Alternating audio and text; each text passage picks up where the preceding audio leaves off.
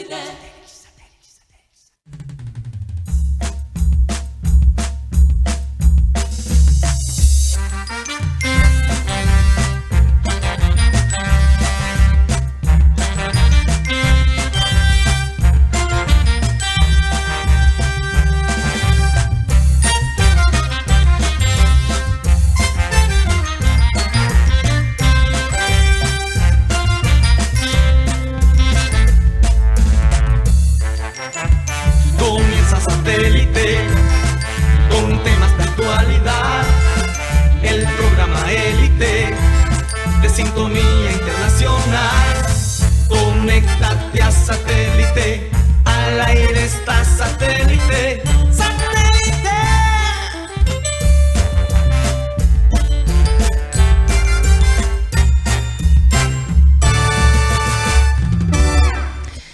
Señoras y señores, bienvenidos a programa Satélite. Muchas gracias por estar con nosotros el día de hoy, ya mitad de semana, miércoles de Remember Time. Como siempre, vamos a tener eh, un momento de historia en, en programa Satélite. Y bueno, agradecidos con Dios por darnos la oportunidad de estar con ustedes cada día. De verdad que sí. Es un verdadero privilegio poder continuar este programa que se ha transmitido por tantos años. Y aunque su creador ya no está con nosotros, seguirá siempre de corazón y vivo en su legado, definitivamente. Recordarles que estamos transmitiendo a través de Sistema Cardenal 1010 AM, a través del TDT Sistema Cardenal y de nuestro canal de YouTube, Programa Satélite. Mateo Gueidos, ¿cómo, cómo estás hoy? Muy bien. Me encanta tu camisa, Mateo. Yo me la puse pensando en los oyentes de este programa, Karina. Ay, ay, ay. Para la gente que no escucha por radio quizás a veces queda un poco confundido porque también hay que recordarle a la gente, como acabas de mencionar, que estamos transmitiendo por video en YouTube. Entonces los oyentes de YouTube se toman la tarea todos los días y yo he sido, yo he instigado esto hasta cierto punto. Eh, se toman la tarea de, perretearme la, camisa, pero para mí es algo muy divertido. Siempre me sacan una sonrisa. Absolutamente. Les recuerdo que también nos pueden escuchar a través de la aplicación de radio digital TuneIn, donde estamos como Radio Caribe Sano.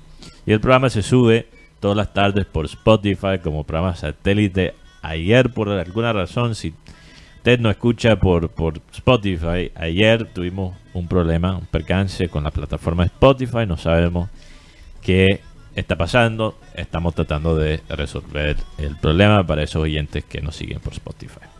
Así es. Vamos a saludar a la gente de producción, Benji Bula, Tox Camargo, Alan Lara, Sara Gueidos. Y acá en la mesa tenemos a Yeyito, nuestro robot, que está con nosotros ahora todos los días. En el panel, Mateo Gueidos, Benjamín Gutiérrez, Juan Carlos Rocha y quien les habla, Karina González. Sean todos bienvenidos. Vamos a dar inicio a nuestro programa, como siempre, con la frase acostumbrada. Y esta dice así. ¿Qué sería de la vida si no tuviéramos el valor de intentar algo nuevo? Vincent Van Gogh. Que por cierto, en la ciudad de Barranquilla había esta exhibición increíble eh, que ha estado en, muchos países eh, de Van Gogh proyectado su, su, arte proyectado en paredes. Entonces te sientes como si estuvieras caminando casi en una de ellas, ¿no? Es un efecto visual realmente sensacional y la ciudad de Barranquilla lo tiene aquí. Hasta, los, hasta el 30 de abril. Hasta el 30 de abril. Así que aprovechen, vale 60 mil pesos la entrada. No están pagando la publicidad. No, no, no, para nada, pero las cosas buenas a nosotros nos gusta resaltarlas. Sí. Y, y todo lo que tenga que ver con arte eh, y sobre todo de esta calidad, pues la vamos a tener en cuenta, sin lugar a dudas. Pero de verdad, ¿qué sería la vida sin la gente que no le temió hacer cosas nuevas, intentar cosas nuevas. Nosotros, por ejemplo, en satélite siempre estamos tratando de, innovar, de crear cosas nuevas, porque la mente de hoy en día necesita esa renovación, esa, ese constante reto visual, también auditivo, y somos muy conscientes de ello. Eh, es por eso que hay que invertir tiempo, eh, espacio eh, y, dedicarse a prepararse uno cuando toma un micrófono y, y habla a un público que te escucha atentamente. Y uno tiene responsabilidad con eso. Ayer nosotros eh, estuvimos hablando de, de este, esta información que se arrojó en, un medio. Fundación, Fundación para la Libertad de, Prensa. De, prensa. Flip se llama. Y decidimos, eh, porque bueno, el, TikTok se aumentó bastante, hay muchos comentarios, mucha gente piensa que nosotros sacamos esa información desde nuestra cabeza o porque se nos ocurrió. Y no, esa información fue sacada de esta fundación que lo publicó en un medio la semana pasada, pero que poco, del cual poco se ha hablado. Entonces, a mí me gustaría, Mateo, no sé si le hablaste a producción para que... No, no, eh, ahora podemos compartir el enlace para la gente que quiere leer el, el, el artículo completo, pero háblanos de esta fundación, Mateo. Bueno, interesante fundación porque Guti también lo mencionó ayer, hay que analizar de dónde vienen las cosas. Fundación para la Libertad de Prensa fue fundado por Gabriel García Márquez. Imagínate, nada menos y nada más. Fue fundado por Gabo. Y una de las cosas que, y bueno, cual, o sea, todo, nada es perfecto en este mundo, pero una de las cosas que he notado en esta prensa es que son imparciales en cómo defienden los intereses de una prensa libre. Ellos atacan a cualquier político, sea de izquierda, centro, derecha, eh, si ellos sienten que lo que expresa el político o ciertos manejos y ciertos manejos están atacando eh, los periodistas y, la habilidad del periodista expresarse, ellos salen a, a defender. A defender. Entonces, para que tengan eso en cuenta cuando escuchan no este tema y, y no escuchan hablar de, esta información que tiramos. Obviamente no vamos a continuar con este tema porque ya ya se dijo lo que se tenía que decir. Sí, exactamente, no hay que tampoco Simplemente que alguno quedó interesado en saber de dónde sacamos la fuente de información, pues es justo, es justo. No, pero independientemente, de, yo pienso que aquí somos un medio serio y aquí no hablamos por hablar, sino que tenemos siempre la base o los fundamentos de, poder dar la información. Así es. Así es. Así es.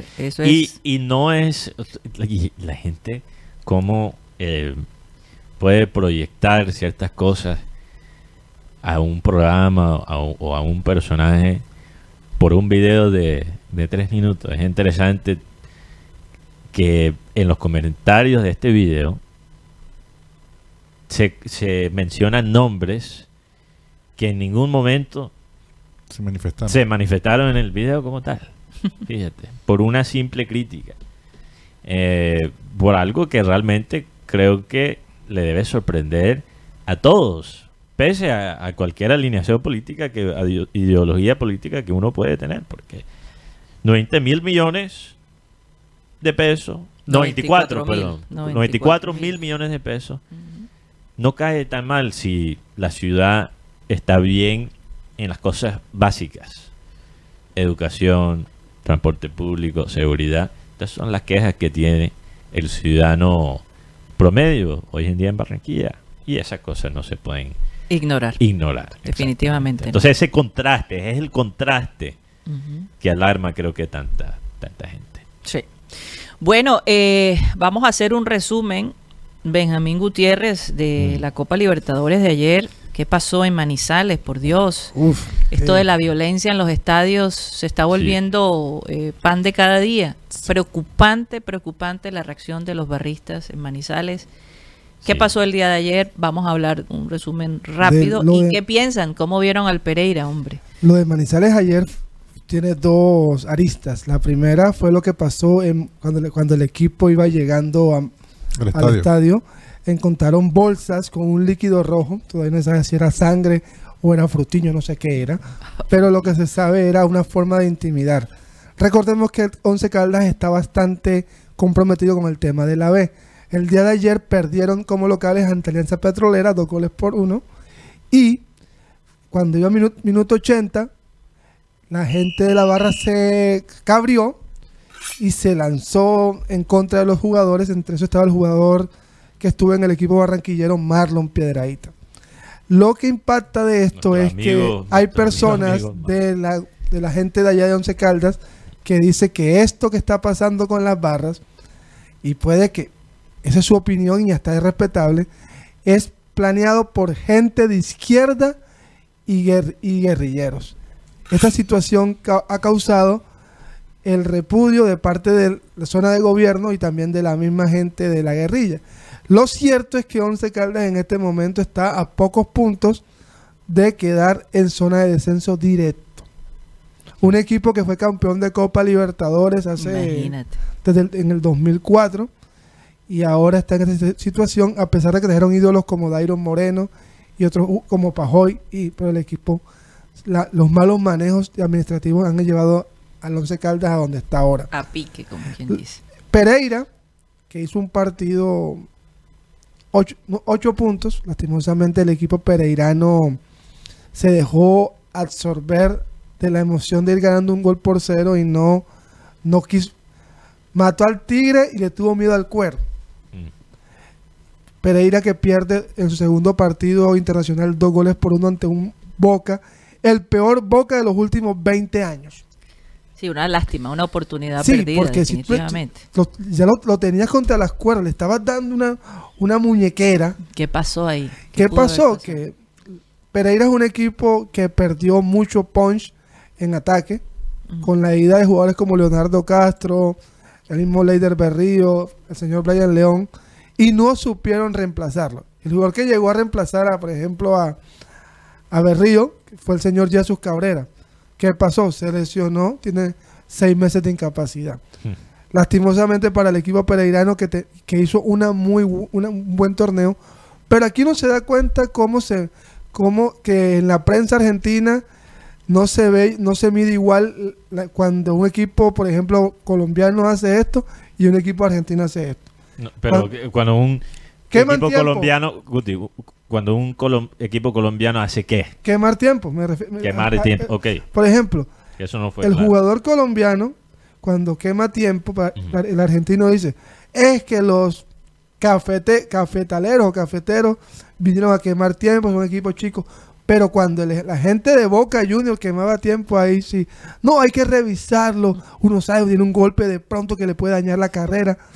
Se mide diferente. Y lo otro, para estos partidos hay que jugar como se juega en la casa. Y para mí a Pereira le faltó eso, le faltó tener traje de equipo de, Libertadores. Mira, eh, yo, yo creo que para enfocarnos primero en lo positivo, la hinchada visitante de Pereira, de Pereira, perdón. Se me Pereira. No, no, me quiero meter con la gente de Pereira. Eso fue una gringada. Le, pido Disculpa a cualquier oyente pereirano. pereirano. Saluda a Luisa. Luisa Carbono. ah, Luisa Carbono. ¿Quién es Luisa, Guti? Luisa Carbono. Es que Guti en algún momento dijo que Pereira era su ciudad favorita de, Colombia. Sí, señor. Sigue, Mateo. Sigue, sigue siendo tu, ciudad Mateo lo va a meter en No, no, sigue tú. Con bueno, bueno, sí, no lo quiero meter eh, hay, que, hay que resaltar la hinchada que viajó a Argentina y que apoyó al equipo en una situación realmente novedosa para este club. La hinchada fue resaltada también por los medios argentinos y eso me parece lo más de bien. Pereira, como dijo Oscar Córdoba, si no estoy mal, jugó de una forma atrevida. Y por eso ah, se merecen ciertos elogios que se están viendo, no solo en Colombia, creo que todo el continente quedó relativamente eh, sorprendido por la forma de que Pereira salió a atacar en la bombonera de todos sitios. Eso es algo... O sea, cuando, cuando pasa con Junior y River Plate es una sorpresa, pero tampoco es tan inesperado, siendo Junior un club grande de Colombia. Pero cuando lo hace Pereira, debutando por primera vez en el torneo, frente a un club como Boca en su propio estadio, ok. No le podemos medir, no podemos medir a Pereira por los mismos estándares. Con todo y eso, lo que dice Guti o lo que entendí de lo que dijo Guti es cierto, porque Pereira se conformó con el marcador 1 a 0. Siento yo. Pudiendo atacar más a un Boca que se sentía frágil atrás en la defensa. Y eso es lo que pasa. Tú vas a la bombonera, O sea, ponte en, los zapatos de, de, los jugadores de Pereira. Tú vas a la bombonera. A lo mejor creciste viendo partidos y escuchando de Boca y Boca siendo... Viendo a Palermo. Imagínate. Y, y, la historia la historia de Colombia en Boca también, que es importante. Te encuentras en esa situación, en ese escenario, en tremendo espectáculo, y vas ganando. Y no solo vas ganando, pero está jugando bien. Ha sido superior al, Boca. Y metes el gol y me imagino que la adrenalina baja. Claro. Uno se siente tranquilo. Y lo que pasa es que yo, yo opino que la mejor defensa en el fútbol es atacar.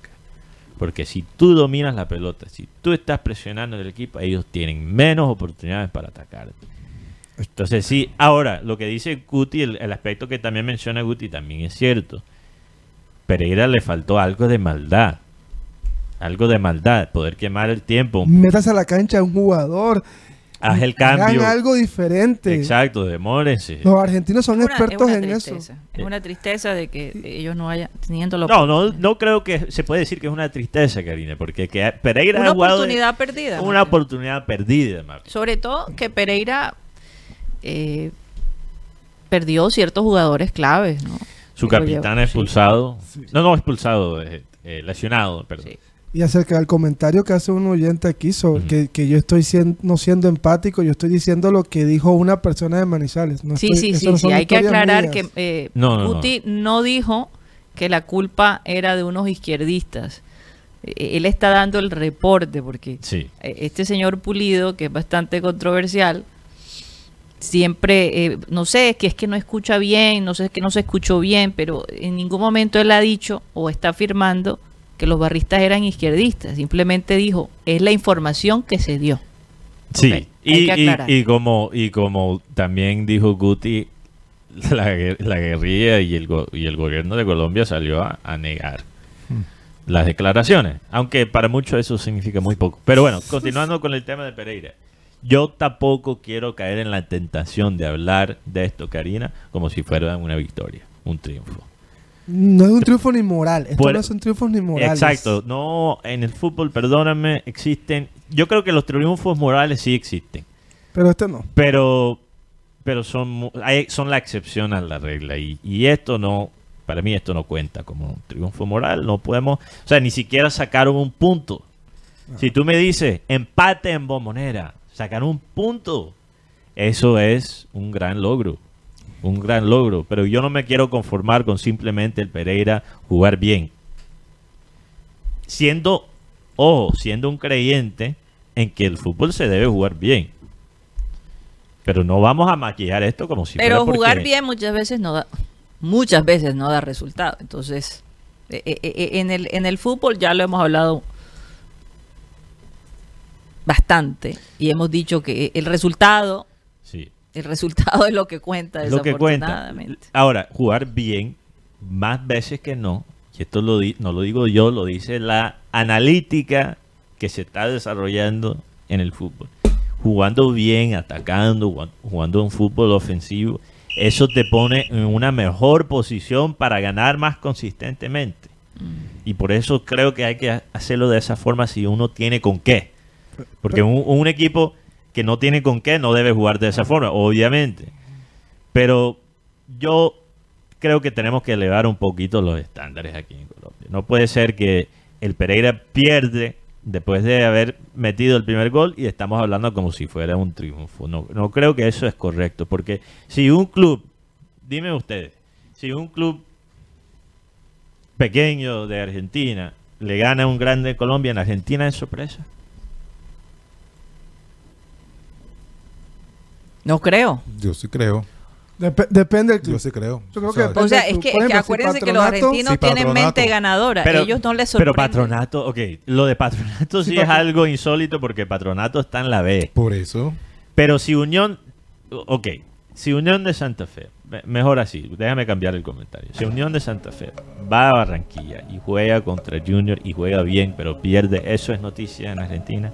Ah, ah ok. Ah, ok, ya, te estoy entendiendo el punto. Yo, entendí lo contrario. si ellos van, si ellos van a Barranquilla y juegan bien, pero no consiguen el resultado, eso es noticia. eso para ellos también es una, es una derrota, como se debe decir.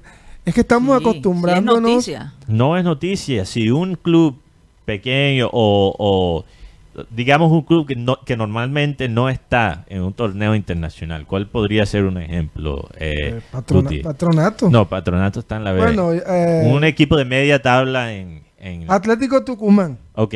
si Atlético Tucumán clasifica un año para la Copa Libertadores y viaja a Barranquilla y juega bien contra el Junior, pero pierde, ¿es noticia en Argentina? No es noticia. No es noticia. Si empatan, quizás es noticia. ¿Y, si ganan? Y si ganan, ok, lo entiendo. Entonces, vamos a elevar un poco los estándares, es el punto que... Pero yo tengo algo claro que es que nosotros, los, bueno, algunos colombianos, cuando empatamos de visitante, depende del equipo que empate. Pero, por ejemplo, a mí el Pereira ayer, dándome cuenta, Pereira me, dejó como ese sinsabor de que todavía a los argentinos podemos jugarles de, de tú a tú y ganarles allá. Porque yo creo que era el momento indicado para ganarle al peor Boca de los últimos 20 años. Y no lo digo yo, lo dice la prensa argentina. Un equipo que, tiene que ha tenido tres técnicos en los últimos cuatro, en los últimos seis meses. Un equipo que venía de perder los últimos tres partidos. Y Pereira lo tuvo contra las cuerdas y no lo mató. Y esos equipos, como tú los dejes levantar, se coronan campeón de, de la Copa Libertadores. Y en Argentina le están dando una palera a Boca Juniors a pesar de haber ganado. Es que la manera como jugó. Es que no jugó, Rocha. Yo creo que Boca Junior era el momento preciso, como dicen. Este era el momento de ganarle al Boca Junior ahí en la bombonera. Sí. Es que el, la, actualidad de Boca no es la, mejor. Inclusive dicen que mucho que es el peor Boca de todos los tiempos que, está actualmente. Es por eso que, es lo que dijo Guti, el peor en 20 años. Eh, y, tú, y tú ves por eso es que es una oportunidad perdida para el Pereira. Claro, y, por ejemplo, a, mí ayer otra cosa que estuve viendo es que en esta Copa Libertad, por ejemplo, en estas fases, hay como, hay como un, una, hay un, eh, una tranquilidad, no, es como, se ve, o sea, no se ve los grandes equipos por encima de los otros. Porque, por ejemplo, vi el partido de Fluminense contra The Stronger de Bolivia, donde juega Michael Ortega, que fue figura también, igual que John Arias, el colombiano y no se vieron, no se vio esa, esa, velocidad, sino que se vio un, partido totalmente parejo. Y entonces, por ejemplo, otro equipo que también ganó ayer, Santa Fe en Copa Sudamericana, dos goles por uno, goles de Kevin Mantilla y Hugo Rodallega. Ahí está Hugo Rodallega haciendo goles. Es que ya está mejor, en mejor condición física. la parte física es tan importante que Hugo Rodayaca, que mi compañero. Rodallega, no Rodayaca. Rodallega. Rodallega.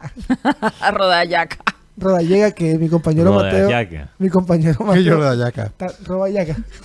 Robayaca. Robayaca. que Mateo dijo que estaba un poquito. Uy, acaba de mencionar Ayacas, por Dios. No, pero, pero bueno, Santa Fe. hora de almuerzo, comer Pero, pero Guti, no lo digo yo. Yo creo que el mismo no, Rodallega confesó. yo estaba sobrepeso. Él lo dijo en una entrevista. Y encontró la oportunidad con la lesión de Wilson Morelos y ahí está, lleva cinco goles ya en el equipo Santa Fe. Bueno, hay que hablar del Junior. Oye, sí, le iba a preguntar a Juan Carlos Rocha porque hoy eh, el pibe Valderrama estuvo visitando las instalaciones del Junior y se tomó fotos con el bolillo, ah, con los distintos jugadores. Y, bueno, el, hombre llegó allá, me imagino, a darle el espaldarazo a, el apoyo ¿no? al bolillo y por la labor que está haciendo. Cuéntanos, Juan Carlos, cómo, fue esta mañana la visita de, del pibe. Lo que pasa es que esta visita del pibe fue como más para saludar a un amigo, al Bolillo Gómez. Este, para nadie un secreto que eh, hay un gran, eh, ¿cómo es? Una gran amistad. Familia, Una gran familia. hay una historia ahí. Sí, y que como las veces anteriores que intimidaba al pibe, hoy en, eh, hoy en día con la presencia del Borillo, allí se ve la parte más que todo como que llegó un amigo a visitar. O sea, el pide que les podía decir a, estos jugadores, joda, parado, sigue para adelante, vamos así, así que, así que la vuelta, hay que ponerle toda la fuerza. Sí, señor. Y, y a Quintero, a Quintero, a Quintero le dijo que, eso es lo que me cuentan, aunque yo no estaba ahí. Rocha, cuéntanos. Que, que ojalá se quede. Rocha no estaba ahí. No, y cómo va a estar allá en el entrenamiento. Sí, esto no, era, esto no era en entrenamiento abierto a la prensa. Esto es un entrenamiento cerrado. A puerta cerrada. El, Aunque te imagino mirando detrás de... de un árbol con uno... o de culebra. de culebra. No, no, Guti, por Dios. mira cómo te, mira cómo te trata Guti, Rocha. Sí, ¿Ah? hasta yo, Y después se sorprende cuando le quieres meter la mano. ¿Cómo así tú qué? lo, lo cierto es que el pibe le pidió a Quintero que ojalá que se quede por más tiempo. Porque aquí, aquí es bacano, aquí no van a encontrar otro lado así. El, el mejor equipo que estuvo en Colombia fue el Junior de Barranquilla. Eh, o sea, ¿tú crees que mandaron el pibe para hablar con Quintero, Rocha? Para sobarle la chaqueta. Aquí especulando. Porque no, porque en Santa Marta, en Santa Marta están muy dolidos con el pibe. Claro. Hoy es el cumpleaños de Unión Magdalena, ¿no? Hoy es el cumpleaños de la Unión y el pibe cumple al ciclón. Y no, y no le han mandado ni un saludo o, un mensaje a la Unión. Mm. Pero todavía no ha terminado el día, por Dios. Pero aparece en, el entrenamiento del Junior. Aparece el, el, cumpleaños de, Unión. en el entrenamiento y después del, dime y direte que ha tenido obviamente Unión con el Junior y todo este cuento. Sí. Eh, pues sí, es como una bofetada. Tremendo abrazo el del el Óyeme, ¿cómo haremos, Mateo? Yo he tratado de invitar al pibe que venga a nuestro programa. Eh, pues él era amigo de Abel González Chávez, lo apreciaba mucho. Eh, y el Estamos mandando señal de humo. No me contesta, no me contesta. ¿Qué tendré que... hacer para convencerlo para que venga acá al programa? Oye. La sirena de Rocha, para llamar. Estamos... A los lo Quinteros. De todos modos, la invitación está. Nos encantaría tenerlo acá en el programa. Hay tanta historia y tantas anécdotas. Eh, sería, sería maravilloso, la verdad. No alcanzaría un programa. Uno. no, no, no. No, eso sería. Sería todo el programa con el pibe, la verdad. Sí. Lo, cierto es que el, equipo, hay un buen ambiente. Eh, porque igual cuando se están dando los resultados, todo, todo va mejorando en el ambiente. El, pero lo que sí es, el Borillo le dijo, ojo, no se me relajen. Porque si vuelven a perder el sábado, o volvemos a perder el sábado. No, es que ellos tienen que, que pensar que todavía están de 20. Sí. Esa debe ser la mentalidad. Y tener en cuenta que sí, ganaron tres partidos, pero los tres fueron por un gol. Hay que encerrar los 10 días más, hombre. Pero, pero, pero lo que, el Bolillo está muy contento con el tema de que se ha mejorado en la defensa. sí, total. Hay que para, lo que encontró, para lo que encontró, como estaban jugando de los, los, primeros partidos, es más frente a, la América, que en esa rueda de prensa dice, no, yo voy a hablar de Judy, vamos a hablar mejor de la América.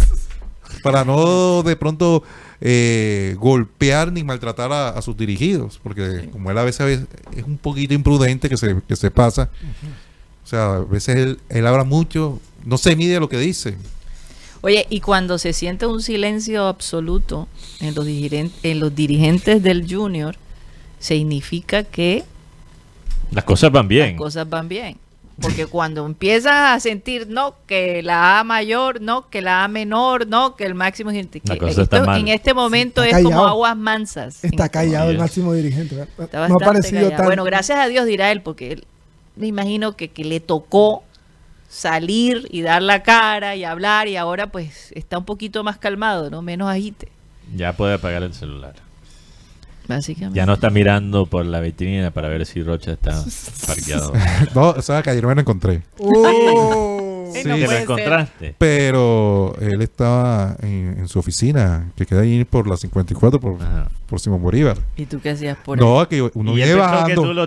yo, venía, bajando y él iba saliendo de la oficina y le grité, ¡Eh, ¿Qué, ¿Qué quieres?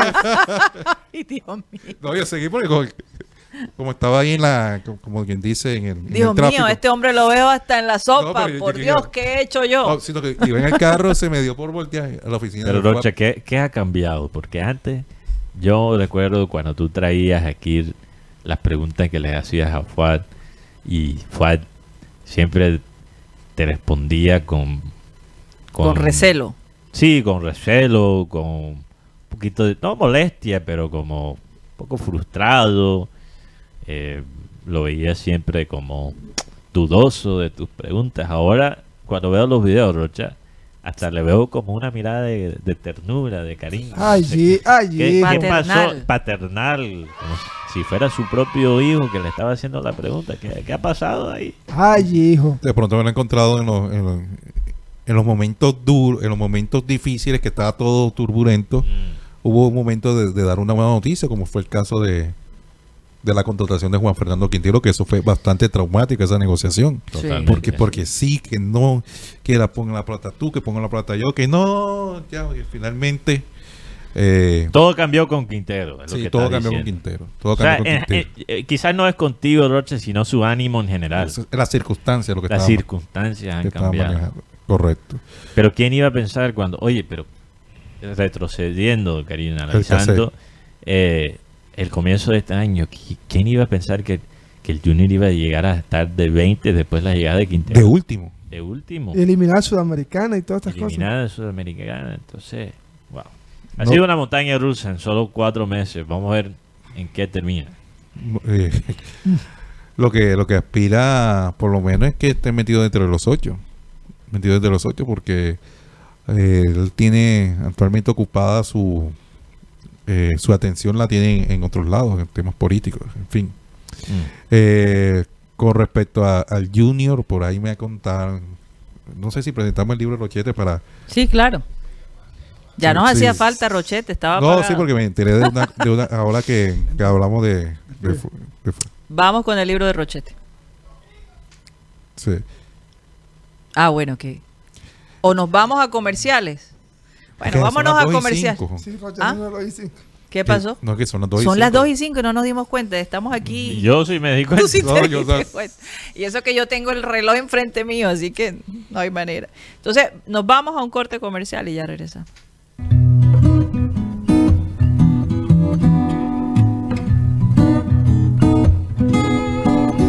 Fui con mi hija, ella es la que maneja de noche, porque yo siempre prefiero de noche manejarla todos los gatos de noche se parecen. Entonces eh, ella se confió en el GPS. Y el GPS nos mandó por una vía buscando la perimetral. Eh, el GPS regularmente trata de evitarte el tráfico. Y entonces me metió por una vía distinta, porque yo normalmente estoy acostumbrado a ir por la, por la avenida de San Núñez, que te lleva del centro directamente al estadio. Pero este, como hay tanto tráfico por esa Núñez. No, esa es la Pedro de Heredia. Pedro de Heredia, pero entonces el GPS me mandó por otra vaina buscando la perimetral. Verdad. Y resulta que mierda y en medio de la porque Cartagena oscura de noche.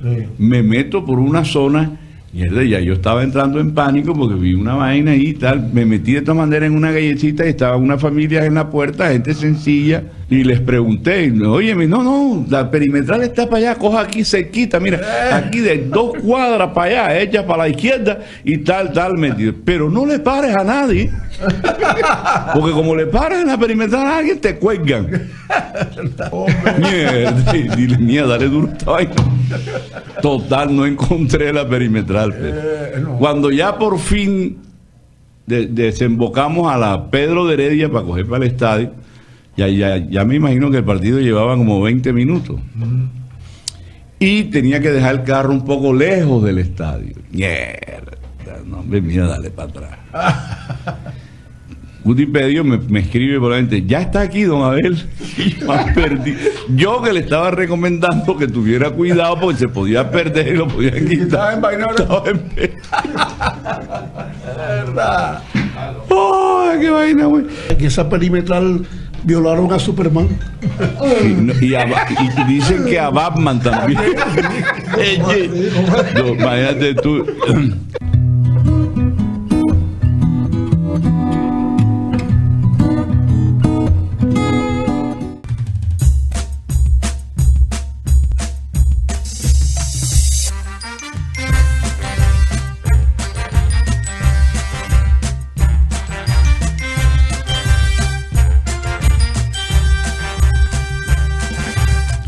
Esto es programa satélite que se transmite desde la ciudad de Barranquilla, Colombia, South America, la capital deportiva de nuestro país. Y mañana se juega aquí el partido controversial nacional, nacional Melgar. Melgar, de Perú.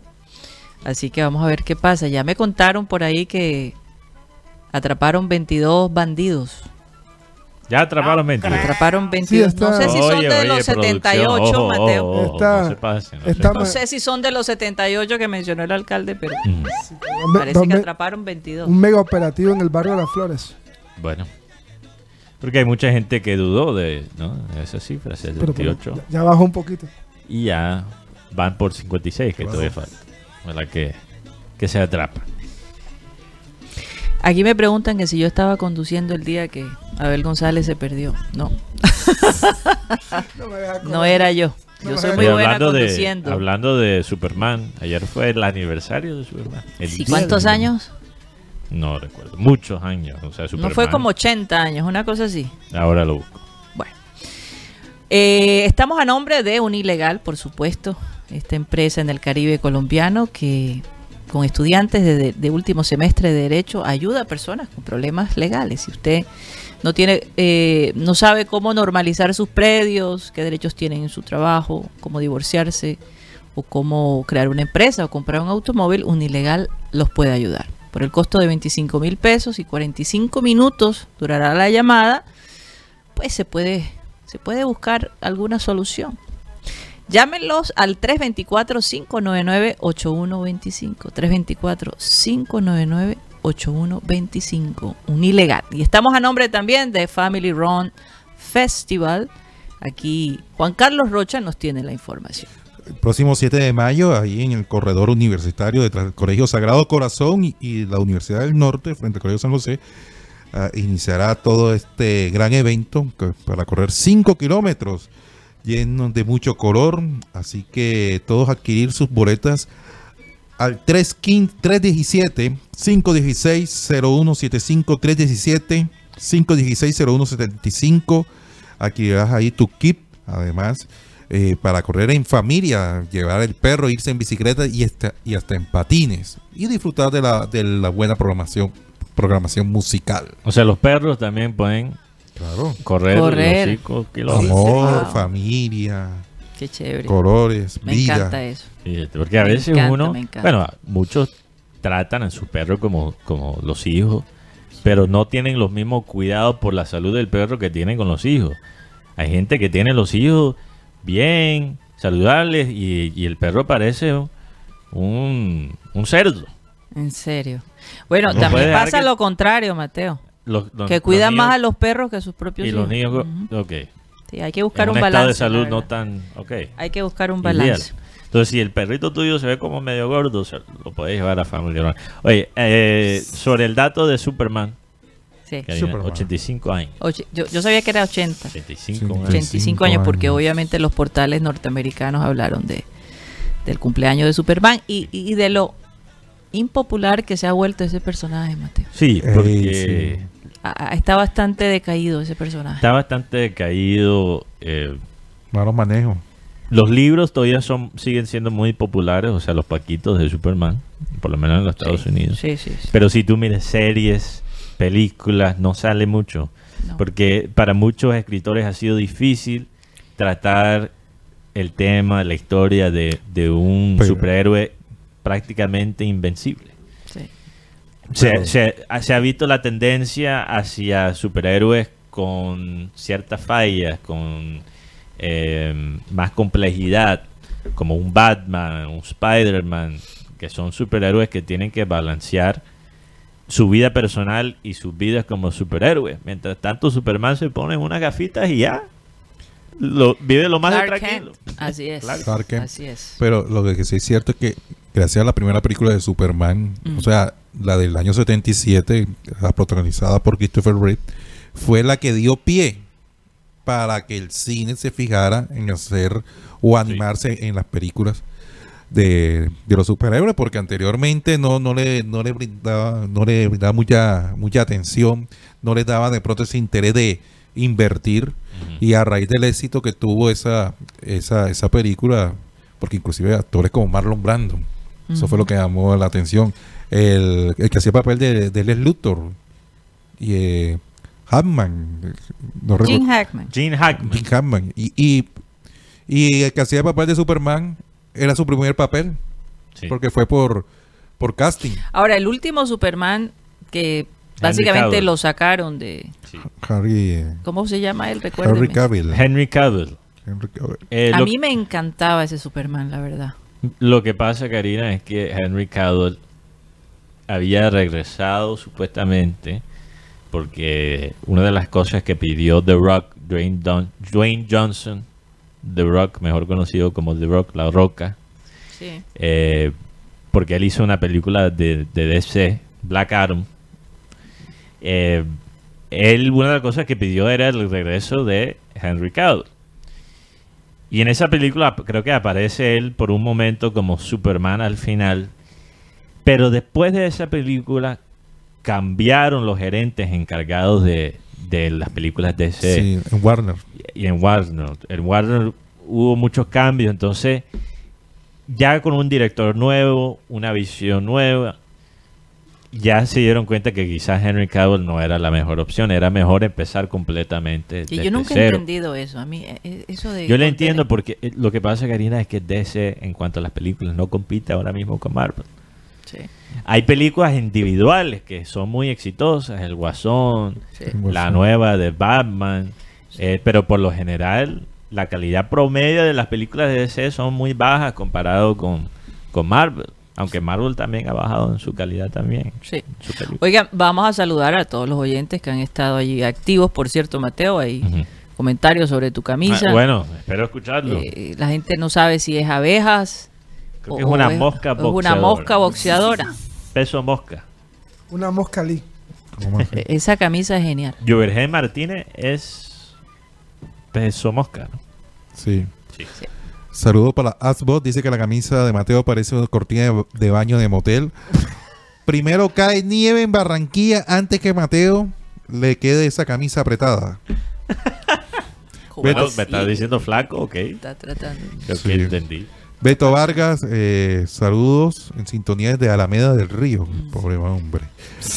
Oye, no, porque tú sabes lo que vive en Alameda del Río. Tú salir temprano, eh, tienes que salir a las 5 de la mañana para que no te coja la hora pico. Es que el tráfico está Arrocha dijo pobre hombre. Sí, yo dije pobre hombre porque por el tráfico también. Por el tráfico. Brian Manuel Escobar, carajo 1425, al usuario, saludos. Carlos Acosta Álvarez de Ciénaga Magdalena, Carlos Jaimes. Cristóbal Rivero del barrio La Victoria desde La Mandarena nos saluda David Velasco. Diego Losco desde Soledad, barrio Centro. Domingo Hernández eh, dice que su mejor día de la semana es los miércoles por el Remember Time. Ah, qué chévere. Saludos para él. Ernesto Pinilla, Fernando Huelva, Fran Rivera, eh, Henry Borges, Iván José Padilla. Dice que la camisa Mateo como pensamiento de loco. Yair Avendaño desde Miami. Yair Ruiz, Mateo, eh, con esa camisa parece una nucita. O como las calles de Cartagena, que son más embolatadas que, el estampado de la camisa. Mm. Yo creo que más embolatado tu comentario. Sí, Bastante embolatado. Johan Nieto, eh, Johnny del Castillo, eh, saludos. Dice que un saludo para su abuela, a la vieja Soco y a mi tío Gonzalo Díaz en el barrio Las Dunas, que también escuchan satélite. Saludos para ellos. Jorge Álvarez en Pibijay, en Sabana Larga nos escucha Jorge Oriveros. José Orivo Jr. en el barrio La Sierra. José Purido. Eh, saludos también para él. Junior Life. Julio Higgins, Heredia. Dice que la camisa de, Mateo con el patrocinio de la cucaracha, cucaracha Martínez. ¿Todo eso qué es? Sí, es como una, para la gente que no nos ve por YouTube, tengo una camisa blanca que tiene un diseño con una mosca boxeadora. Ah, ok. Ese es el diseño para la gente que, estaba tratando de Julio Robre en el hipódromo dice que la camisa de Mateo como padredilla llena de gorero. Julio Rodríguez desde Puerto Rico en sintonía, Leonardo Stein, esa camisa de Mateo, como estornudo de pulpo. ¿Estornudo de qué? Pulpo. pulpo. Por lo que bota el pulpo. Bastante ah, ok. Leonardo Macías de Cari. Luis Ángel Guerrero Mejía. La tinta del pulpo es lo mm. que está diciendo. Luis Felipe Caballero. pero eso no es veneno. No. Eh, eh, eh, no, es una manera de defenderse cuando el pulpo es. Pero es para escapar, no para Es para escapar, exacto. No, no es veneno. No, porque incluso tú te hacen el pulpo en su salsa. Y hacen pasta, allá tienen pasta, creo que negra en Italia. Sí, sí, sí, que es de pulpo. Con la salsa hecha de tinta de pulpo. Luis Miguel, saludos para toda la gente. Luis Rodríguez, hoy es el Día Mundial de los Simpsons. Un día como hoy se oh. presentó el primer capítulo de en el 87. Oye, que es que los Simpsons, si hablamos de un programa controversial, Dios mío. 36 años. Hace controversial, bueno, hace rato que no pasa, pero, pero por, todas las cosas que, los Simpsons han, pronosticado. Sí. ¿Cómo se dice? Eh, Marcel. Yo creo que vaticinados. Yo, creo que los Simpsons ha, ha vuelto a nacer, ha, experimentado como un, renacimiento, precisamente por esos pronósticos. como Trump queda de presidente. Malky Sedep, Marcel Tuirán, Magnate Díaz, eh, desde Soledad. Mateo con esa camisa ahora sí se armó el avispero literalmente. Eso sí es verdad. Máximo Carran eh, dice saludos, la camisa de Mateo como pared del Carancara, o sea, el cementerio Carancara. Miguel Caballero, buenas tardes, Grupo Satélite, desde Las Delicias, en la calle 72, en sintonía. Miguel García, Milton Zambrano, Néstor Jiménez, desde Envigado. Never de Jesús Suárez, eh, desde Cincerejo. Rebeca de la Osa, Richard Enrique Costa, también saludo para él, un payunolista desde Medayork. Uy, la camisa del gringo como plato típico de Santander. ah, como las hormigas ya. Víctor Roa. Ese, es el ganador hoy, ese es el ganador. Wilberto Mejía desde Panamá, saludos también para él. Eh, Ronald Erazo, la camisa ni como papel de regalo. Hasta ahora, el, ¿quién ganó el payo? Un payunerista, sí. y todos los oyentes que nos escuchan hasta ahora en, a través del sistema mm, cardenal. Hoy me sorprendió eh, la candidatura de Robert Kennedy Jr., hijo de, Bob Kennedy, el ex, eh, ex secretario de Justicia de los Estados Unidos, hermano del presidente John F. Kennedy, que también fue asesinado en el 68. Eh, los Kennedys eh, se han ido, se, alejaron mucho de la idea de, lanzarse como candidato presidencial por temor precisamente a, perder sus vidas, ¿no? Por tanto, tantas muertes. Tantas muertes de, manera dramática, ¿no? Eh, como esta familia, por ejemplo, perdió al hijo de John F. Kennedy en, esta avioneta que, quiso él manejar y llegar al matrimonio de una de sus primas. John F. Kennedy II. sí, el hijo de, John Kennedy, sí. Porque obviamente John F. Kennedy Jr. Papá murió de... Murió, ya sabemos cómo, el asesinato En, Dallas. Pero este chico, eh, cuya madre nunca quiso que manejara, fíjate, una nave. Eh, que manejara aviones, avionetas. Cuando ella muere, él decide retomar esa idea y termina matándose él con su cuñada y su esposa, llegando al matrimonio de una de sus primas. Imagínate. Incluso hay teorías conspiratorias que dicen que él todavía está vivo, que me ah, parece tan... Pero eh, es, bastante fuerte lo que esta familia, eh, muchos de, de los hijos de los Kennedy digamos, los primeros Kennedy, ¿no? Ese grupo de John, de, Le pasaron cosas eh, muy extrañas, la verdad. Mm. Pero Robert Kennedy eh, Jr. ha sido bastante controversial, incluso la familia no está muy contenta con su manera de pensar porque él ha sido un, anti, un activista contra las vacunas eh, y bueno, él es abogado ambientalista, pero el hombre ha estado bastante, tiene una, una manera de pensar un poco errática, un poco diferente a como piensan el resto de su familia. Es oveja negra en la familia. Un poquito, un poquito. Entonces me sorprende eh, su candidatura, pero, pero sí, pero no. Porque eh, en, este, en esta época controversial donde las opciones realmente para ser presidente en Estados Unidos no hay muchas, pues el hombre se lanza para, la, para, para el 2024. Hoy creo que se va a oficializar en la ciudad de Boston, de donde son la mayoría, ¿no? Donde esa familia creció y, nació. Eh, su, Pero independiente, ¿no? seguramente bueno, hasta ahora, hasta ahora. Sí, como candidato independiente, seguramente. Presidencial, no demócrata. Demócrata, en serio. Se está postulando. Sí, presidencial demócrata. Bueno. Así que bueno, vamos a ver qué pasa. Yo tuve la oportunidad en mi época de reportera allá en la ciudad de Boston, de conocer a su hermano, Joe Kennedy, que fue eh, el, increíble cómo él quería ayudar a la comunidad hispana, mm. especialmente a las mujeres que, que, habían sido abusadas y que tenían... Eh, existe un programa muy bueno en Massachusetts de proteger a las mujeres abusadas por sus esposos, de darles una nueva oportunidad, una fuente de trabajo. Y en una época, pues, los, em, los republicanos querían cerrar eso, esos, esas fundaciones. Mm. Y Joe Kennedy se enfrentaba con los senadores republicanos y, luchó mucho porque eso se mantuviera. Por la comunidad latina en Boston. Sí, sí, eh, Karina, te quiero recordar que antes de los comerciales le prometimos a los oyentes libros de Rochete. Sí, por favor. Ay, Dios mío, me deben estar muchas veces nos, nos das recordando a mi mamá. Karina, muchas veces nos das pase antes de los comerciales y después quedamos esperando la pelota. Ustedes me disculpan. Adelante, vamos con el libro de Rochete. A partir de este momento comienza el libro de Rochete. Rocha. Grande Rocha. Muchos dirán, oye, como ha alzado el nivel cariaco y Nestrosa. Mm. Dirán, tienes la respuesta? No, yo no tengo la respuesta. Eh, lo que pasa es que hay un interés del extranjero. Lo importante es que estén que estén rindiendo. Por lo menos a Inestrosa se le acaba el contrato ahora en, diciembre. A Didier se le acaba ahora el contrato en diciembre. Al señor eh, Cariaco le queda un año de contrato después en junio.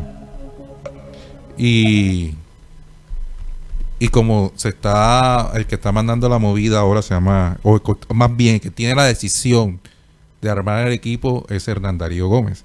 Tanto así que le dijeron al Borillo si le interesaba al jugador Michael Barrios. Michael Barrios, aunque muchos dicen que no, que es un jugador veterano, al Borillo le llama la atención bastante. Por su manera de jugar y además para los directivos es atractivo porque es un jugador que no tiene representante. Mm. Porque su representante anterior tenía muchas diferencias con los actuales directivos. Michael Barrios está jugando actualmente en la MLS. Sí. En Colorado. En Colorado. Barranquillero también. Barranquillero, salió de aquí de la Autónoma. Además, eh, contado Mean, a mí no me creen, yo solamente informo. Michael todavía tiene un contrato vigente en Estados Unidos. El Borillo dijo, si está la posibilidad, tráiganlo. Y él ya habló con uno de los directivos y el directivo le dijo, acá te queremos, acá te queremos y te vamos a dar un poquito más de lo que ganas en Estados Unidos. Wow, le van a mejorar el Van a mejorar el salario. Mm. La, la, situación ¿Cuál directivo sería ese? Uno de los directivos. Porque no creo que sea la mayor. Eh, el que estuvo contento con la llegada del bolillo será. Pues, eh, eh, el hecho es que Michael está pensando mucho esa propuesta. Mm. Si lo vuelven a llamar, a llamar y si el interés es real, podría estar en próximamente en Barranquilla. Pero Junior tiene que pagar por él, porque él está bajo contrato. No, no, porque yo hice esa misma pregunta, ¿sabes? Porque yo tengo entendido, no, porque él, al contrario, ¿cuántos años tiene Michael? 31. 31, sí. Él puede, le preguntaron eso, no, no, si ustedes me igualan, me dan lo que me prometen, yo puedo aquí dejar el equipo. En la manera irse por mutuo acuerdo. Sí. Pero Michael debería estar seguro. Aquí en el Junior no solo prometen lo que van a dar, sino que dar, dan más. Pero regresando, que deberían dar. Regreso, regresando a, al tema de, de Cariaco y Nestrosa. O sea, lo que tú me estás diciendo, Rocha.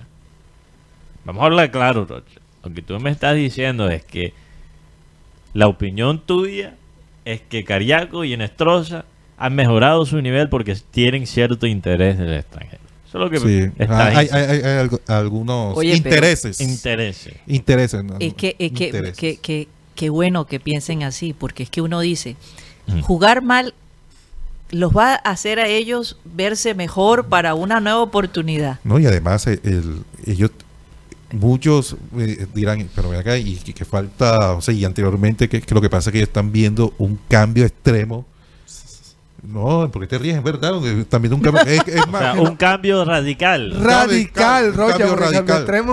No, no, es que, es que ellos anteriormente, el Burillo lo ha manifestado abiertamente. ¿Hace cuánto yo no, te, no hacía un trabajo físico? Más de un año. Por favor.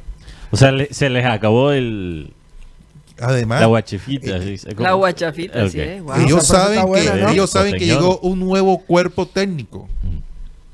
Ellos saben que aquí las decisiones se las toma el cuerpo técnico, no, no los jugadores.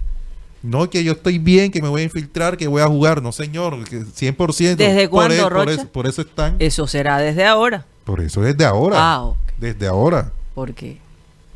Mm, interesante. O sea, el cambio cultural, Rocha, los tiene mirando hacia otros equipos, hacia otros países. Posiblemente. Posiblemente. Bueno. Oigan, eh, solamente un... Ya, para finalizar, el por dicho, los jugadores que, tienen que estar, que tienen que estar en Junior, tienen que ser jugadores que marquen diferencia. Mínimo que estén en selección. Sentido común. Pero Sentido Michael Barrios llena esa, esa expectativa porque... El Pero déjalo ahí, Mateo. Bueno, porque nos tenemos que ir del sistema cardenal. Y simplemente quería aclararle a Domingo eh, que yo hablaba de Bob Kennedy el hermano de John F. Kennedy. Él muere. Robert Kennedy también. Robert Kennedy, que él muere el 6 de junio de 1968. Nada más quería aclarar eso. Eh, se nos acabó el tiempo acá en Sistema Cardenal, pero pues seguimos de manera digital a través de nuestro canal de YouTube Programas. Si ya estás en YouTube, quédate con quédate nosotros. Con nosotros. y si quieres escuchar la última media hora, sintonízanos por Por favor. Así que vamos a un corte comercial y ya regresamos.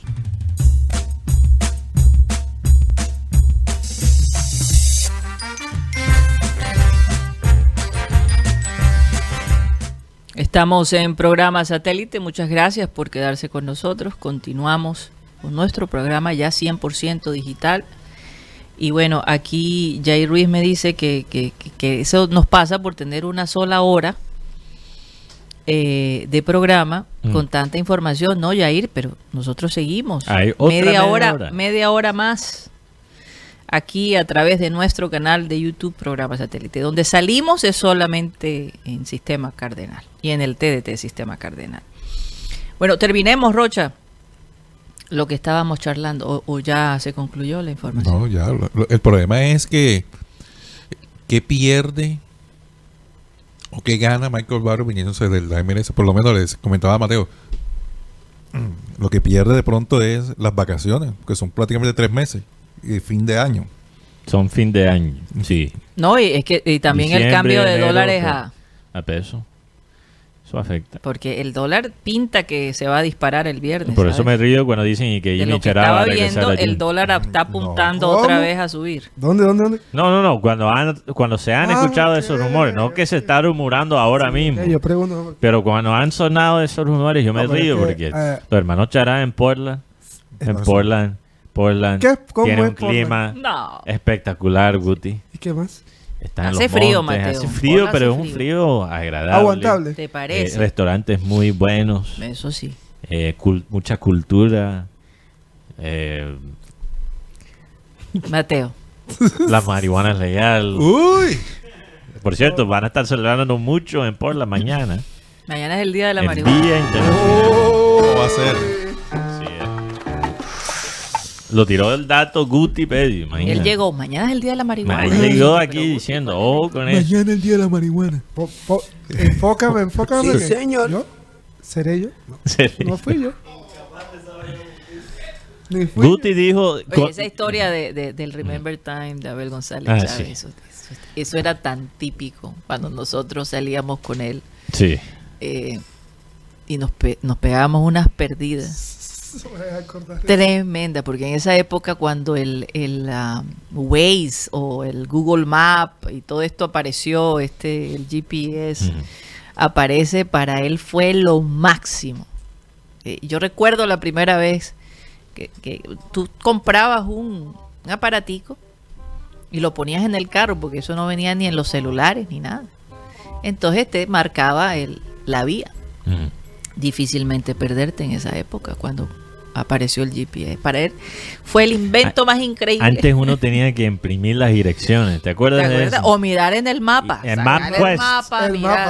O mirar el mapa. O sea, no, pero obviamente, antes por mucho tiempo tenías que tener el mapa y seguir el mapa si no conocías las carreteras y el Bueno, Mateo, recuerdo. Pero había ese periodo en la mitad donde la el GPS se empezó a volver más común, pero uno no tenía todavía los celulares inteligentes. Entonces a uno le tocaba por el internet buscar las direcciones y imprimir las páginas en MapQuest. Yo recuerdo ese sitio web MapQuest y llevar contigo las direcciones en papel. Así es, y te, y te voy a decir algo. Cuando yo me fui a vivir a los Estados Unidos, sí eh, uno acostumbrado aquí que no, que en la esquina, tú sabes, donde vive eh, Juancho, donde vive la Planito, en la bomba, de la... muñeco. Que todo era por referencia, por referencia, Entonces yo llego a los Estados Unidos y, un día vamos de viaje y mi esposo me entrega el mapa. Bueno, búscame aquí, guíame a través del mapa para dónde vamos. Yo sentía que me habían entregado... Eh, o sea, me quedé con un signo de interrogación en la cara. ¿Esto qué es? Cada detalle, que las carreteras, que esto. había que tomar un curso para manejar el mapa. La guía más popular de la época de antes era el directorio. Ah, el directorio. Ah, el directorio. Sí, el directorio. Pero. Ay, no. Oye, pero regresando a lo que estábamos hablando con, con Goody, aquí fuera del micrófono, estábamos teniendo una conversación muy interesante. Ajá dentro aquí con, el equipo de producción y Guti ¿Cuál fue dijo, que me la perdí? Guti dijo que él prefiere ser gamín que marihuanero. ¿Prefiere ser qué? Gamín que marihuanero. ah, eso fue previo al programa. Previo al programa, fuera del micrófono. En serio, Guti, ¿tú prefieres ser gamín que, que marihuanero? Le, dimos, le dimos tres opciones. Le dimos tres opciones. Aunque, aunque lo más probable es que si eres gamín te vas a ver expuesto a, Oye, barro, barro. a ir hacia allá. Ey, ey, ey, ey. Perdóneme, hay gamines sobrios y hay marihuaneros abogados. Sí, sí, va. O sea, pues, vamos a ser claros aquí. Vamos a ser claros aquí. Pero le dimos tres opciones a Guti. ¿De quién era la pregunta? Creo que fue Alan Lara, ¿no? Sí, le voy a dar ¿Quién, quién, quién, quién, quién? Alan. Lara, con su pregunta es necia. Si tuviese la oportunidad, si hace Alan. Ajá. Ser alcohólico, marihuanero, gamín, y Guti escogió ser gamín. ¿Qué, qué? sobre no sé, preguntarle. Por, por, no depender de una droga para vivir. Esa es la razón. O sea, yo prefiero no tener casa, no tener carro, no tener trabajo, pero no estar dependiendo de una droga para vivir. Yo estaría de acuerdo con él. Yo no sé, yo creo que yo prefiero ser... Por acá dice Lucho Rodríguez. pero voy a decir aquí de frente. Saludes al gaminato de Barranquilla. por acá Lucho... Nada en contra de los gamines, ojo. Lucho Rodríguez no dice. me quiero meter con los gamines, pero. Dice que, pero si eres gamín, lo más seguro es que hayas pasado por la María Juana. por eso no, no, pero, pero hay... Eh, eh, o sea, no hay. Se la ponen difícil a uno porque. Este, no. Dicen, matices tampoco. Yo no voy a decir nombres, pero dicen que varios escritores famosos de este país. Ahora, vamos a ser claros. ¿A qué le llamas tú gamín? Eh, o desamparado. Porque hay unas personas que están en la calle porque lo perdieron todo. Y no necesariamente son gamín. ¿De dónde viene la palabra gamín? Pero esa es la vaina, Karina, que me sorprende. Guti prefiere perderlo todo que meterse un tabaquito Le tengo el significado, dice. Pero es, una decisión difícil, Mateo. Yo aplaudo lo que él acaba de decir. Porque fumarse la marihuana es lo más fácil. bueno, perderlo todo también es bien fácil, Karina. es fácil por estos días, especialmente. Muy fácil por estos días.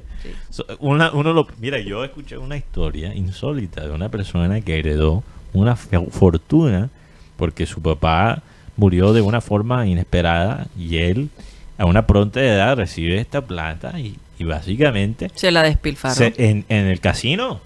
Claro.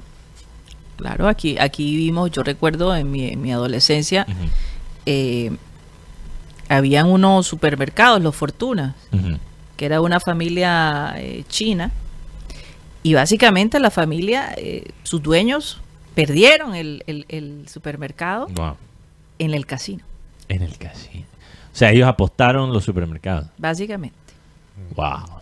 Y, esa familia comenzó de abajo y empezaron a crecer. Yo recuerdo esa historia. A lo mejor algunos oyentes también lo recuerdan y me pueden dar datos más claros, pero, pero recuerdo que eh, esta familia o estos, estos eh, dueños de este supermercado Fortuna eh, perdieron los supermercados por, por las apuestas. hay gente que apuesta hasta la hija, o sea, la familia, la casa. Se ven cosas de todo tipo. Hablando de cosas insólitas, Karina, una noticia salió hace unos, días atrás sobre una droga que ahora mismo está muy popular entre los futbolistas profesionales de Inglaterra. Curiosamente, es la droga que se llama, una droga sueca, que se llama snus. ¿Ustedes han escuchado de snus? No. Snus, y a lo mejor algo aquí en Colombia parecido se, se ha visto, pero snus no es una droga como eh, la cocaína o algo así, pero es nicotina pura. cafeína. No, nicotina, pero bueno, perdón, la nicotina. tiene como el mismo efecto. La que le echan al, cigarro. Nicotina es lo que, lo que está en... En el cigarro. Sí. Eh, nicotina pura, básicamente, y están en unas bolsitas como si fueran las bolsas de té. Ajá, y se lo toman. No. ok se lo ponen en la boca, en el labio. Ah, wow. Sí. Entonces, por ejemplo, lo pueden eh, usar incluso en pleno partido. Se lo meten debajo del labio. Ajá, ¿y qué produce? produce claridad, paz. Eh, si una persona es ansiosa, muchos jugadores empezaron a usarlo cuando sentían nervios. La presión. Antes de un partido eh, da para ciertos jugadores como un impulso físico, les da más energía, como, como dice Karina, hay cierta similitud, similitudes entre la cafeína y la nicotina y sus efectos, especialmente en una dosis alta. Es menos dañino que el cigarrillo para el sistema respiratorio, obviamente porque no estás fumando, te lo pones en la boca pero con todo y eso, Karina, han analizado ciertas secuelas que deja el sobreuso de estos, básicamente de estas bolsitas de nicotina. Eh, es más frecuente, por ejemplo, eh, los trastornos mentales, la salud mental puede decaer, afecta mucho el corazón. Mateo, déjame decir esto que dicen de la, de la nicotina. En el cerebro la, la, nicotina aumenta la liberación de sustancias químicas cerebrales llamadas neurotransmisores que ayudan a regular el estado de ánimo y el comportamiento. Por eso la gente fuma cigarrillo. La gente ansiosa tiende a ser adicto al, cigarrillo porque cuando ellos salen, por ejemplo, si están en un restaurante y salen y fuman el cigarrillo, encuentran un poquito esa, esa claridad. Esa claridad, sí. Porque el cigarrillo también tiene efecto, también, no al punto de los las drogas psicodélicas, pero sí tienen un efecto. de calma. Sí, de calma, mm. eh, de relajo. Entonces, esto es algo que los clubes... No, no, de relajo, porque sería entonces, relajo es como... Eh, se descompone la mm. persona. Bueno, hay gente que fuma cigarrillo y está en estado de, de, relajo. Claro que sí. Se relaja. Hay gente que no puede, hay gente que después, por ejemplo, de una relación íntima, un acto íntimo, tiene que fumarse un cigarrillo. Hay gente así. ¿Por qué? Tienen que, no sé, eh, relajarse. Eh, compañeros, aquí en, imágenes tengo la forma de cómo se coloca el snoot en la boca. Bueno, vamos a verlo. Uy, no, horror.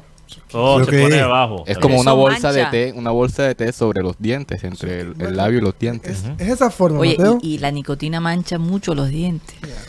Sí, entonces todavía, aunque no es tan dañino... esos ingleses siempre tienen los dientes amarillos. Sí, pero eso es por el té, y el cigarrillo. Pero entonces, a pesar de ser menos dañino para el sistema respiratorio, Karina, comparado con los cigarrillos, todavía tiene efectos a largo plazo. Te puede afectar la salud mental, te afecta la corazón. Todo en exceso, mismo. Todo en exceso es malo. Y el uso de los futbolistas es excesivo.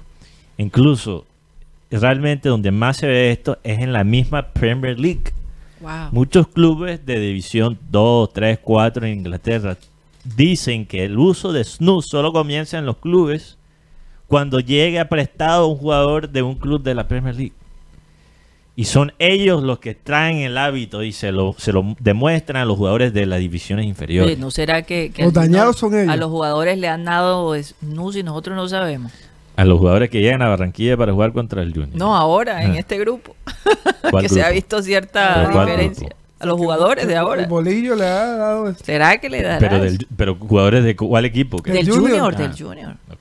Ah, está diciendo que el bolillo le Digo, ¿será que el bolillo le dijo, eh, prueben esto a ver si se les eleva el, ánimo? porque es que con todo el estrés que ese equipo ha vivido, Mate, sí. déjame decir. No pero, pero ah, es un problema interno que está tratando de manejar los clubes ingleses, Ajá. pero su posición oficial es que no quieren hablar del tema. Ah, porque, porque no lo han hecho ilegal. No es ilegal. Por ejemplo, un atleta no se va a meter en problemas con las agencias antidopaje por usar snus, mm. porque te va a salir en, eh, en los reportes como nicotina. No es ilegal para un atleta usar cigarrillo. Correcto. ¿Verdad? Entonces, ¿cómo le va a salir en una prueba de droga si es nicotina? Así es. Entonces, por esa parte no hay problema. Pero sí están un poco preocupados por la salud a largo plazo de estos atletas y los clubes quieren tapar completamente este problema. Eh, hay muchos jugadores que dicen, yo empecé a usar esto porque me ayudaba, pero hoy en día yo consumo esto todos los días no por los beneficios, sino por la adicción. Ya no hay un beneficio para mí. Ya el beneficio, como el café, Karina, que el café, cuando tú no has tomado café, tú sientes los efectos del café al 100%. Pero cuando ya vas tomando el café todos los días, como lo hago yo, que yo soy un adicto al café, Realmente uno no toma tanto el café para sentirse mejor, sino para sentirse normal. Incluso Mateo hizo un experimento que trató de dejar el café. No lo toleré. ¿Y cuánto duraste, Mateo? Muy poco tiempo. Una cosa eh, violenta. Dicen que si tú vas a dejar el café, te toca hacerlo poco a poco.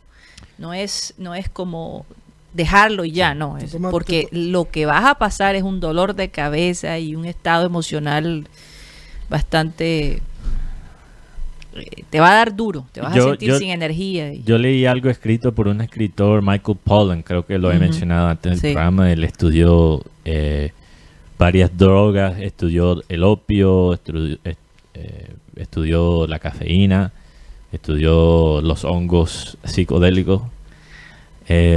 Y él dijo, yo dejé el café por dos meses y cuando yo tomé ese primer tinto, después de durar tanto tiempo sin tomarlo, me di cuenta de qué tan poderoso el café es como una droga. Porque fue hasta una experiencia sublime. Sentí un placer increíble. No, y es que el aroma también te, te enamora. Pero hay, el cigarrillo es un poco igual. Eh, hay gente que le gusta el aroma del, cigarrillo. del cigarro, del cigarrillo. Le gusta el hábito. Bueno. Eh, en fin, no sé qué va a hacer la Premier League, por ejemplo, con este problema. No sé. También hay que analizar la parte psicológica. Los atletas de Premier League están en el foco de atención del mundo futbolístico.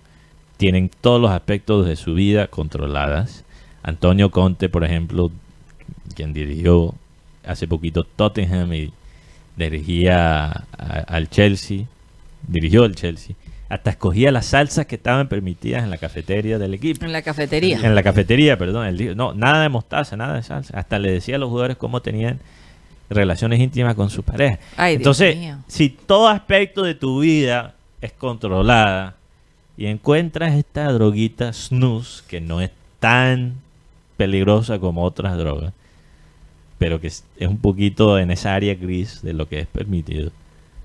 ¿No será que los jugadores están buscando como la manera de ser medio rebelde? Oye, Rocha se ríe solo.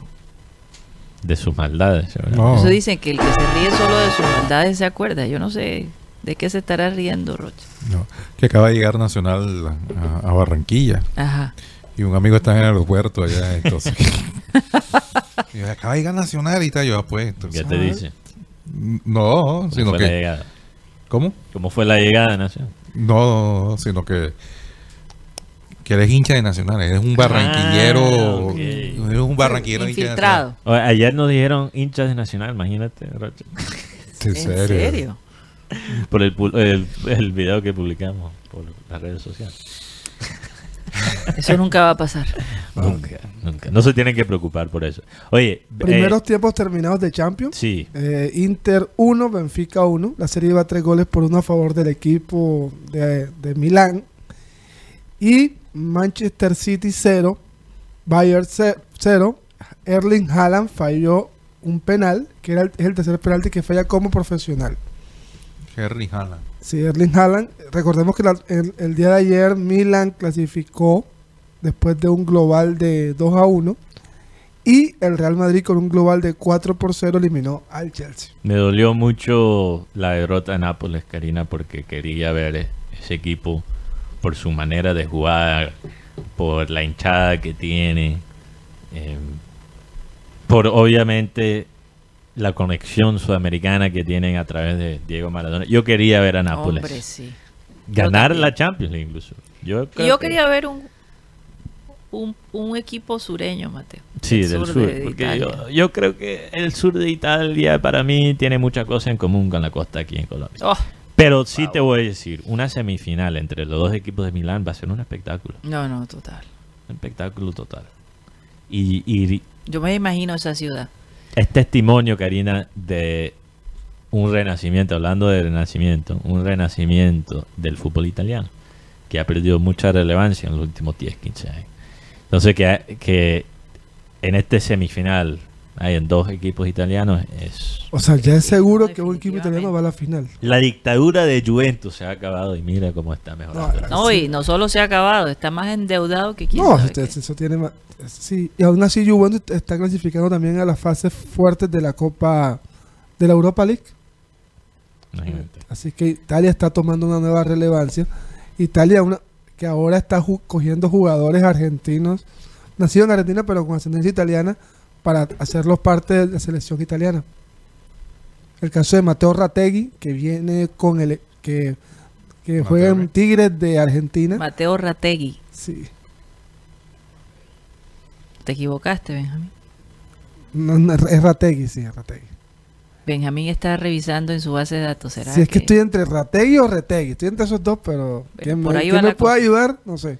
Mateo Retegui. Retegui. Retegui. No, bueno, le dijiste rata, Guti. Sí, sí, sí. Sí, sí, sí. Por eso, por eso, pero me sonaba como a Rategui, pero no es Retegui. Gracias. ¿Quién es este? Poncho, gracias, Poncho. Se equivocó. ¿Ese quién es? Bueno, Guti ya se metió, Guti ya se metió ah, con las prostitutas en algún momento y ahora se mete con los marihuaneros. No te sorprende si recibes otro comunicado. Pero espero, que no sea en verde. espero que no sea en verde. Y lo, entonces, pues, así lo que estás hablando del tema de Champions es que en este momento la, la final, final sería Real Madrid-Manchester City eso es lo que pinta. Y Milan Inter. Hay un colombiano en el equipo del Milan, ¿no? David Vázquez. La historia de David Vázquez es tan particular, pero también una historia de vida, una historia bonita, como toda la historia de los futbolistas, ¿verdad? A David Vázquez se lo ofrecieron a Boca Juniors. ¿Quién se lo ofreció? El señor Oscar Córdoba. Le dijo a, a Riquelme, tengo un jugador colombiano, no, bueno, arquero con buena talla o buenos reflejos, y lo vas a coger a coste de cero. No, ya tengo aquí a este mm, Rossi. Y a Romero. No, eso fue antes de Romero. Ya tengo a Rossi y, y quiero y, y no, queremos, queremos un arquero fuerte, no un arquero que está empezando. Ahora David Vázquez es el tercer arquero del Milán. Va a selección Colombia. Y Boca, Rossi está tapando allá en Al Nazar, pero ya Rossi es jugador del Flamengo. Y Romero no da, no da la talla. Oye, si clasifica City al final contra el Inter de Milán, sería la revancha de Guardiola contra Inter, ¿no? Por esa, Podría ser. Por esa derrota que les dio Inter al Barça de Guardiola con Mourinho dirigiendo el equipo. Oh, con esto de lateral izquierdo ayer. Me acuerdo muy bien de ese equipo. Oye, ¿y que, que, cómo va la idea de que Mourinho sea el, el técnico de, Portugal? Eso, No, ya el técnico de Portugal es Roberto Martínez, sí, ya escogieron. Ah, ¿verdad? Ex técnico de Bélgica. Y lo otro, el tema con Mourinho es que hay una oferta del Al Nazar de Cristiano Ronaldo. Mourinho se va para... No, hay una oferta, hay una oferta. Oye, me ha encantado lo que ha hecho en, pero no. se vaya Mourinho allá No, pero no creo que se vaya a ir sin a un equipo que no va a ganar ningún título este semestre. No, Mourinho no creo que le importe tanto la plata, le importa No, es el prestigio. Su prestigio, exacto, porque incluso cuando él no tiene trabajo, él trabaja hasta de comentarista. Así es. Esperando el proyecto adecuado que llegue. Y lo que él ha hecho en Roma es, mira, es realmente increíble porque Roma no solo ha resucitado en cuanto su fútbol, pero en cuanto su auge en la ciudad, uno me quedo con las imágenes de la presentación de Dybala cuando llegó a Roma. Espectacular. presentándolo enfrente del coliseo, del coliseo, Con ese mar de gente. No, y, entonces hicieron una. Eh, eh, recrearon. Eh, pusieron, proyectaron algo proyectaron sobre el coliseo. sí. Recuperó jugadores como Tammy Abraham. El Sharawi. Muy importante para esta Roma que está también en clasificado en, en la fase importante de la Europa League. Oye, pero la verdad es que me gusta la idea de que el fútbol italiano empiece a volver un poco, ¿no? Y, y esto de tener los equipos en la Champions eh, italianos le da sí. le da un, ambiente diferente. Importante porque ya Italia, o sea, cuando hablábamos de las de las ligas más importantes de Europa, hablábamos de España y hablábamos de, Italia, ni siquiera Inglaterra. No, yo creo que... Hablábamos de por una por una época los las dos ligas más importantes eran esas dos. Y Italia se ha quedado muy atrás. Sí. Antes la liga italiana la mejor del mundo. Era la más lujosa. Sí. Eh, hablando de su momento de Boca Junior, hay un meme, un video donde supuestamente está el árbitro eh, ingresando al camerino de, de la banda amarilla, la banda horizontal. Supuestamente este es, este es, el árbitro llegando al camerino después del partido frente al Deportivo Pereira. Eso, esos son los memes. esos son los memes. ¿Quién es ese personaje, Roger? No, eso es un meme que, que está que está dando vueltas en, el camerino. Y hablando de ah, el Al Nazar, el equipo de, Cristiano. Al Nazar contra el Al Hilal. Eh, ayer lo, lo, curioso fue la horcada que le pegó Cristiano Ronaldo a Gustavo Cuellar. Oye, parecía de UFC. Sí. Eso fue. Tienen el video ahí, mira. No, es que el video, no se puede. Foto, ¿Pero por qué lo hizo? Porque Gustavo Cuellar fue como esa.